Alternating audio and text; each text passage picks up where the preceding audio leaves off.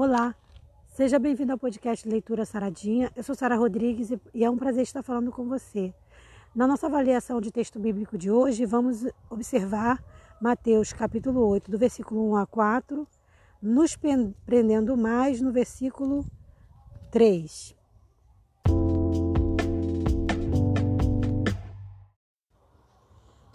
O texto diz assim: E descendo ele do monte, seguiu uma grande multidão, e eis que veio um leproso e o adorou, dizendo: Senhor, se quiseres, pode tornar-me limpo. E Jesus, estendendo a mão, tocou-o, dizendo: Quero ser limpo. E logo ficou purificado de sua lepra. Disse-lhe então Jesus: Olha, não digas a alguém, mas vai, mostra o teu sacerdote e apresenta a oferta que Moisés determinou para lhe servir de testemunho. A primeira coisa que podemos observar aqui é analisar o contexto da vida de um leproso. Como que era a vida de um leproso? Não era nada fácil. Leprosos, na época de Jesus, por ser uma doença que ainda não tinha tratamento adequado e não tinha cura, então o que, que acontecia? Era uma vida de muita humilhação, de muito sofrimento. A doença era contagiosa. Então, quando alguém era de, é, detectado ali como um leproso, automaticamente ele era o quê? Afastado das pessoas que ele amava e era colocado no lugar onde só viviam leprosos. Eles não tinham expectativa de vida, eles não podiam mais ver seus familiares. Era muito ruim, muito triste. Eles eram isolados, isolados para morrer. Essa é uma situação que pode tirar a fé de muita gente, você não acha? Imagina na época é, se algum cristão ali pegasse lepra. Ele ficava sem expectativa de vida, ele, ele ficava sem fé. Era muito possível que isso acontecesse. Então, quando aquela, aquele homem ali, que a Bíblia fala que era um homem, né, se aproxima de Jesus, ele já tinha uma resposta: o não. O não ele já tinha. E com a gente não é diferente. Todo dia que a gente acorda de manhã, a gente já acorda com um não bem grande. O grande segredo da vida, gente, tá? Na gente mudar o não para sim.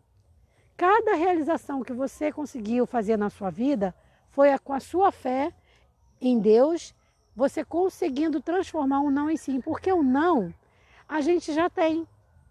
Por isso que a gente também não deve temer o não. E esse discípulo, ele não teve medo do não, ele foi, é, popularmente falando hoje, seria, foi, foi para cima, foi com tudo. Porque o não ele já tinha. Se, ele, se, Jesus, se Jesus virasse para ele e dissesse assim: Não quero te, te curar, não. Não ia mudar nada a vida dele.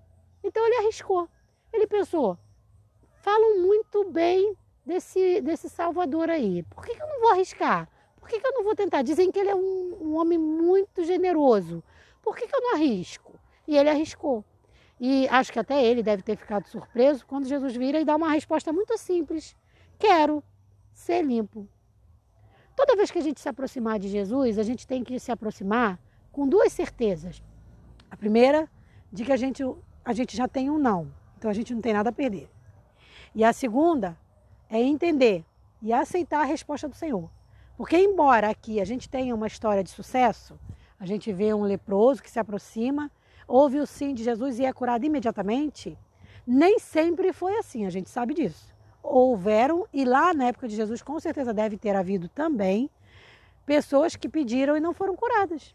Mas porque talvez elas não tiveram fé suficiente, isso acontece, se a gente não tiver fé suficiente, a gente pode não alcançar aquilo que a gente almeja, mas também pode ser porque Jesus não quer. E aí eu vou deixar de amar Jesus por isso? Se ele não quiser, é porque o não querer dele é o melhor para mim. Então eu preciso saber Primeiramente, me aproximar de Jesus, entendendo que eu tenho que estar preparada para a resposta dele. Mas, ao, mesmo tempo, não é, não é pensar assim: ah, vai que Jesus vai me dar um não, então nem vou tentar. Não, você deve tentar sim. Por isso a importância da oração. Por isso a importância de clamar diariamente a Deus. Por isso a importância de não desistir da fé. Então, a, a maior lição que a gente tira desse texto aqui é a lição de perseverança perseverança. Se você pediu alguma coisa para Deus e ele não te deu, não desanime. Às vezes não era, aquilo não ia ser bom para você. Não quer dizer que se vier uma outra situação, você vai perder a esperança. Não, continua pedindo, porque vai ter momentos em que Deus vai dizer sim, porque ele vai entender que aquilo é bom para você. Deus ele nunca dá não para gente por maldade. Se Deus der um não, é porque com certeza aquela benção não é tão benção assim. Ou então, os planos dele são outros e são com certeza melhores que o nosso. Então não desanime, persevere. E que Deus abençoe seu sábado, que hoje é sábado, né? Eu até estava pensando que era domingo, mas hoje é sábado, gente. Que Deus abençoe o seu final de semana e eu espero você para o nosso próximo encontro. Um forte abraço, paz.